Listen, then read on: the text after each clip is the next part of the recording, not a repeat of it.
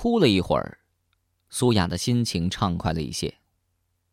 抹掉泪水，走进老房子，拉亮灯一看，整个人都呆住了。这房子怎么那么熟悉？从房子的摆设来看，是很多年前南疆市的一个小家庭，连缝纫机、收音机这种老掉牙的古董都明目张胆地摆在那里，也有电视机，也是彩色的，却只有十四英寸左右。越走进去，被震惊的感觉越强烈。一切的一切是那么熟悉，熟悉的仿佛是久未见面的老朋友。卧室里摆满了相片有挂在墙壁上的，有摆在桌子上的，有贴在床头边上的。所有的相片里面都只有一个美丽女子，那是一位很有韵味的女子。椭圆形的瓜子脸，小巧的嘴唇微微上翘，一双眼睛仿佛会说话般，一眼看过去，让人感觉有种小鸟依人般的调皮可爱。虽然这个美丽女子和苏雅的气质迥然不同，但苏雅还是一眼就认出来了，这，就是她的母亲。不仅仅是因为长得相像，而是那种说不清道不明却能清楚感觉到的血脉之情。妈妈，苏雅喃喃自语，她想起来了，这房子就是她以前的家。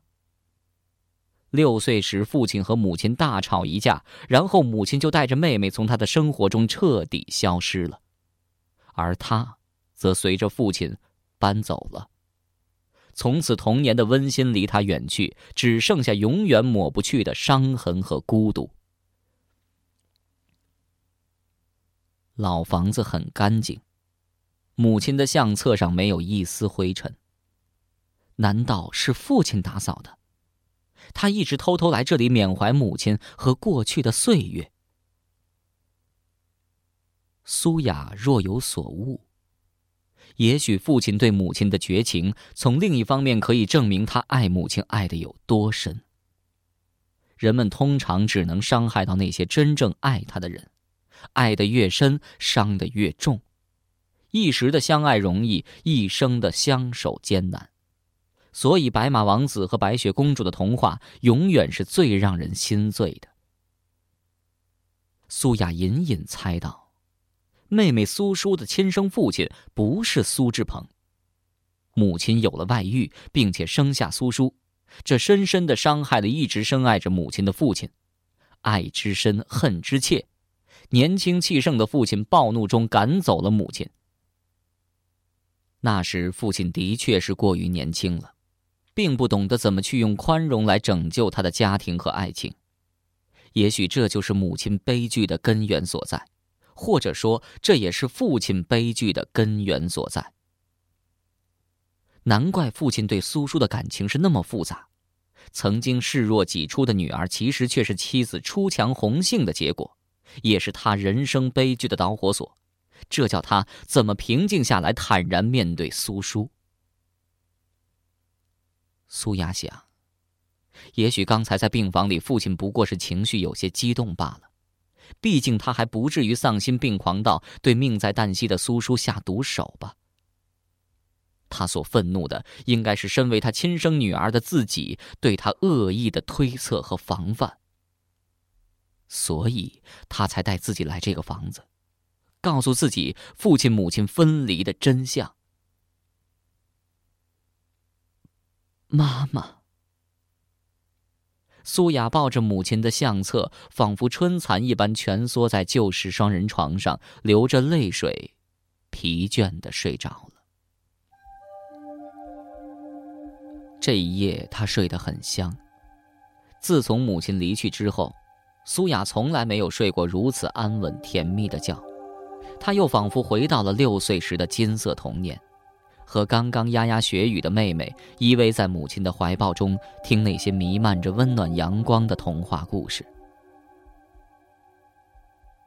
第二天早上，苏雅睡醒之后，急匆匆地赶回到附属二医院。妹妹依然没有醒来。父亲把妹妹换到了特等护理病房，并且预交了数目不菲的治疗费用。苏雅去找主治医师李佑辰，没有找到，倒是在他办公桌的玻璃底下看到一张被剪下来的旧报纸，上面刊登了一条骇人听闻的新闻：四女生旅游三死一伤，幸存女声称听到死亡铃声。这是这条新闻的标题，内容很短，只有寥寥两三百字。连女生们的名字和旅游地点都隐去了，只是简单的报道：四个女大学生去一个乡村旅游，当晚住宿时发生意外，三个女生神秘死亡，幸存下来的女生神志不清，竟然说死亡原因是听到恐怖的死亡铃声。这张旧报纸被剪下来，还压到了办公桌的玻璃下面，究竟是什么用意？显然，李幼辰曾经关注过死亡铃声事件。他是否有所发现？他明明看完了苏叔的日记，里面记载了死亡铃声，他为什么无动于衷，一丝口风都不曾向警方吐露？清晨八点十五分，耀眼的阳光贪得无厌的榨取他所能接触到的事物的水分。在这一刻。苏雅做了一个影响他一生命运的决定：调查死亡铃声真相。无论是人为事件还是超自然现象，他只想要一个明明白白。看望了妹妹之后，苏雅回到了医学院，站在女生宿舍的阴影里，她眯着眼睛，仰面望向浩如烟海的苍穹，心里蓦然生出许多悲壮的感觉出来。苏雅走进了女生寝室，他妹妹苏叔的女生寝室。寝室的大厅里，小妖穿着睡衣在上网浏览潮流服装，黑亮的长发随意的披散开来，无风自舞，仿佛一朵雨后绽放的黑玫瑰。他太专注欣赏那些绚丽多彩、风姿各异的潮流服装，对苏雅的进来茫然未觉。苏雅悄然矗立在小瑶身后，凝视了一会儿，又悄然走开，走向水房。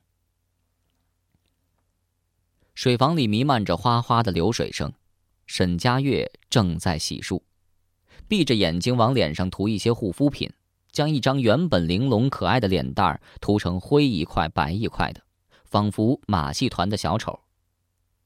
苏雅冷笑。怎么有这么多傻瓜喜欢使用那些具有严重污染性的化工产品，妄想让自己的皮肤变成电影明星那种光可见人的红润效果？殊不知那只是摄影镜头的功劳。不少电影明星卸妆后，甚至比普通人还难看。出了水房，拐进卧室，星星正慵懒地躺在床上，对着一本《红楼梦》看得起劲儿。间或心领神会般抿嘴微笑，这年头已经很难看到喜欢看红楼的女大学生了。苏雅在寝室里转了一圈，结果小妖、沈佳悦、星星竟然都没有发现这个陌生人的到来。如果说妹妹是被这三个看上去并没有多少心机的女生所害，委实让人难以相信。直到沈佳悦洗漱完毕走出水房之后，这才发现了苏雅。哎，你找谁呀？你是沈佳悦吧？是的，你找我。沈佳悦挠挠头，对着苏雅上上下下看了好几眼。可是我没见过你啊。苏雅没理沈佳悦，对着一脸惊讶的小妖说。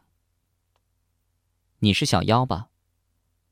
小妖点点头，没说话，脸上的惊讶更浓了。那么，躺在床上看红楼的你，就是星星了。是的，你好，有什么事儿吗？星星虽然不知道苏雅是什么人，依然客客气气的跟他打招呼。你们别用这种眼神看着我。是的，以前你们没见过我。我也没见过你们。我叫苏雅，是苏叔的姐姐。看了他写的日记，知道他和小妖、星星、沈佳悦三个同学住在一个寝室。沈佳悦还是不理解。可是你既然没见过我们，怎么知道我是沈佳悦，他是小妖，他是星星，一个都没认错？苏雅没有回答，只是微微一笑，笑容里充满了自信和骄傲。小妖轻叹一声：“哎，他虽然没见过我们，但苏叔的日记里肯定提到了我们。他看了苏叔的日记，从日记里记载的事情推测出我们的性格，然后对号入座，当然不会认错了。”苏雅目露赞许之意。还是小妖善解人意，怪不得能在众多的追求者当中左右逢源、游刃有余呢。这句话是明捧暗讽，一句话堵得小妖说不出话来。星星却没心思听这些。苏叔现在怎么样了？一提到苏叔，苏雅就有些黯然。还在深度昏迷中，很可能会变成植物人。唉，星星叹口气，伤感不已。沈佳悦对苏雅左看右看：“你真是苏叔的姐姐？我怎么没听他提到过？你就是那个住在四四幺女生寝室的才女苏雅？”“是的，我从小就和妹妹失散，她出事之后，我才找到她。”苏雅停顿了一下，似乎在考虑。从今天开始，我就住到这个寝室来，就睡在妹妹的床上。你们没什么意见吧？三个女生齐刷刷的望向苏雅，一个个眼神怪异。苏雅也没打算征求他们的意见，说完之后，简单收拾了一下妹妹的床铺，在三个女生的注目礼中昂然离去。出了女生宿舍，苏雅放慢了脚步，独自来到了月亮湖的蘑菇亭边，坐在清凉的石凳上，望着波光荡漾的湖水，托腮沉思。小妖、沈佳悦、星星三个女生都没什么特别异常的地方。妹妹的受伤是否真的跟他们毫无关系？一再出现的恐怖铃声，仅仅是妹妹的幻觉吗？正沉思间，莫名的有种不安的感觉，似乎有什么东西打破了蘑菇亭的沉静。苏雅迅捷的起身回头，正看到侧面一个男生举着手机对着自己猛拍。你在干什么？苏雅怒火中烧，气势汹汹的对着那个男生大叫。那男生皮肤微黑，中等个头，浓眉大眼，一副憨厚之相，被苏雅的样子吓了一跳。我我我我我我我我看这里景色不错，特意拍了几张。是吗？苏雅冷若冰霜。啊啊，是啊。那男生眼中闪出一丝狡猾之色。呃，哎，你看，这儿景色多好，湖光水色，小桥流水，苍天如洗，远山如黛，正是此景只应天上有，人间难得见几回呀。说罢，这男生还摇头晃脑，做出一副陶醉样子，十分滑稽。苏雅气急反笑：“掉书袋的人我见多了，还没见到过掉到你这种程度，完全是风马牛不相及。你睁大眼睛看看，天空早就被工业毒气污染的不成样子，像一个巨大的铅球，黑一块灰一块的，还苍天如洗。”除了一栋比一栋高的水泥楼房，哪儿还能望到山？还远山如黛。那男生被骂的有些不好意思，尴尬的笑笑，可很快又油嘴滑舌起来。呃，这这不是文学修辞语言吗？当然是有一点点的夸张了。君不见黄河之水天上来，奔流到海不复回。李白也没正眼看过，不一样做成千古名诗吗？你还真，嗯，真有自信，竟然拿李白相比。苏雅被那个男生彻底打败了。那男生还在喋喋不休，一张嘴没停，叽里呱啦，天南地北，吵得苏雅头都疼了。苏雅直接走到那男生面前，一把夺过他的手机。不出所料，手机里保存着他的侧身照。那男生哪是拍摄什么风景，分明是在偷偷的拍他。这怎么解释？那男生仿佛比苏雅还吃惊。哎，怪了。我刚才明明在照湖景的，怎么变成你了？难道这手机有问题？嗯，肯定是这手机肯定有问题。我一定得去找卖这手机的店主，向他索赔。遇到这么一个人，苏雅真有些哭笑不得，懒得跟他废话，直接把自己的照片删掉，把手机还给他后，扭身就走。没想到那男生竟然厚着脸皮追上来，哎。还没请教，你叫什么名字？既然我们这么有缘，不如交个朋友吧。我叫大海，朋友们都知道我为人很豪爽的，义气凌云，侠气冲天，为朋友两肋插刀，上刀山下火海，义不容辞。按照苏雅以往的习惯，早就变着法子收拾这种对她心怀不轨的男生了。但今天不知为什么。对这个叫大海的男生，竟然颇有些好感，放之任之，一路上由着他叽叽喳喳。也许苏雅这些时间太苦闷，而这个叫大海的男生看上去没有什么城府。半路上遇到个认识大海的男生，对着大海笑着说：“哟，失恋王子啊，又找到失恋目标了啊！”失恋王子。一个很有意思的绰号，苏雅心中暗笑，脚下却没停，走进了危机房。这时的他并不知道，这个叫大海的男生将会跟他一起经历那么多恐怖事件，两人的命运竟然会牢牢的绑在一起。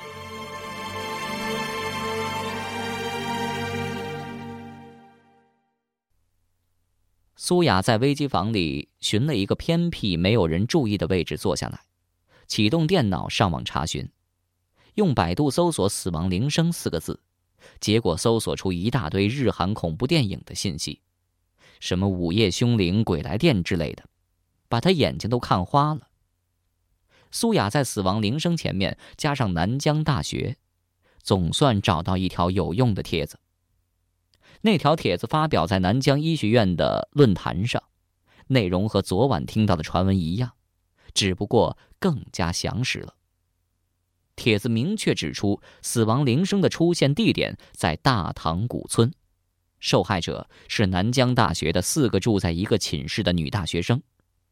很多学生在后面留言回复，纷纷发表对死亡铃声事件的评论和感受。可惜，在这篇帖子里，并没有说出那些南疆大学女生的名字。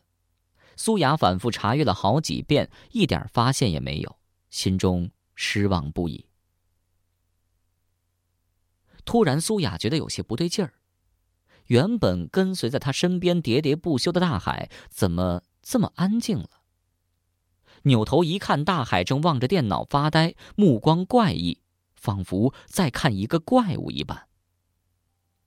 苏雅心生疑惑：“大海，你在干什么？”大海仿佛刚从睡梦中被惊醒般，支支吾吾的说：“啊啊，没没没没干什么呀，没干什么。”苏雅站起身，警察抓小偷般的眼神在大海身上穿梭，围着他左转右转，转的大海心里直犯嘀咕。哎哎，你你你能不能先停下来？转的我头都晕了。大海仿佛做了什么亏心事儿一般，还没等苏雅发作，就主动开口求饶。实话说吧，你刚才在想什么？我我我我我在想，像你这么漂亮的女孩，怎么会喜欢看那种恐怖故事？你是说，我刚才看的那个帖子？苏雅换了口气，盯着大海的眼睛，一字一顿的说：“那不是故事。”大海苦笑了一声：“哦，呃，算我说错了，呃，那不是故事，是一桩恐怖事件。呃，只只是，你怎么会对那种事情感兴趣呢？”苏雅心绪低落，对大海也没有好脸色。关你什么事儿？大海突然呵呵傻笑，一本正经的说：“问题是，这件事情恰恰和我有关。你刚才看的那个帖子，就是不才我发的。”苏雅眼睛一亮。这么说，你也知道在大塘古村发生的那桩死亡铃声事件？大海骄傲的点头，仿佛一个凯旋的将军一般。正是，整个医学院没有谁比我更清楚的了。原来这个大海正是正宗的南疆大唐人，那四个出事女生中，恰好有一个是他寝室哥们的女友。他那哥们儿因为女友意外身亡，悲愤不已，对死亡铃声事件半信半疑，硬是要求大海陪他一起去大唐古村查探过，结果无功而返。苏雅连忙问：“那他们几个是不是真的听到死亡铃声了？”“哎，我哪知道啊！”看到苏雅满脸失望之情，大海又有些不忍。不过，哎，有一个人肯定知道。谁？情急之中，苏雅一下就抓住大海的手，抓得紧紧的，害得大海都有些不好意思了。那个幸存下来的女生啊！快带我去找她。大海还在迟疑，啊啊啊！嗯，你真的要去找他呀？苏雅一脸的坚毅。是的，你快告诉我，他在哪儿？大海终于还是说出了那个地址：青山精神病院四零二房。两个小时之后，苏雅动用父亲的老关系，让南江市卫生局的有关领导给青山精神病院打招呼，顺利的见到了那名幸存下来的女生。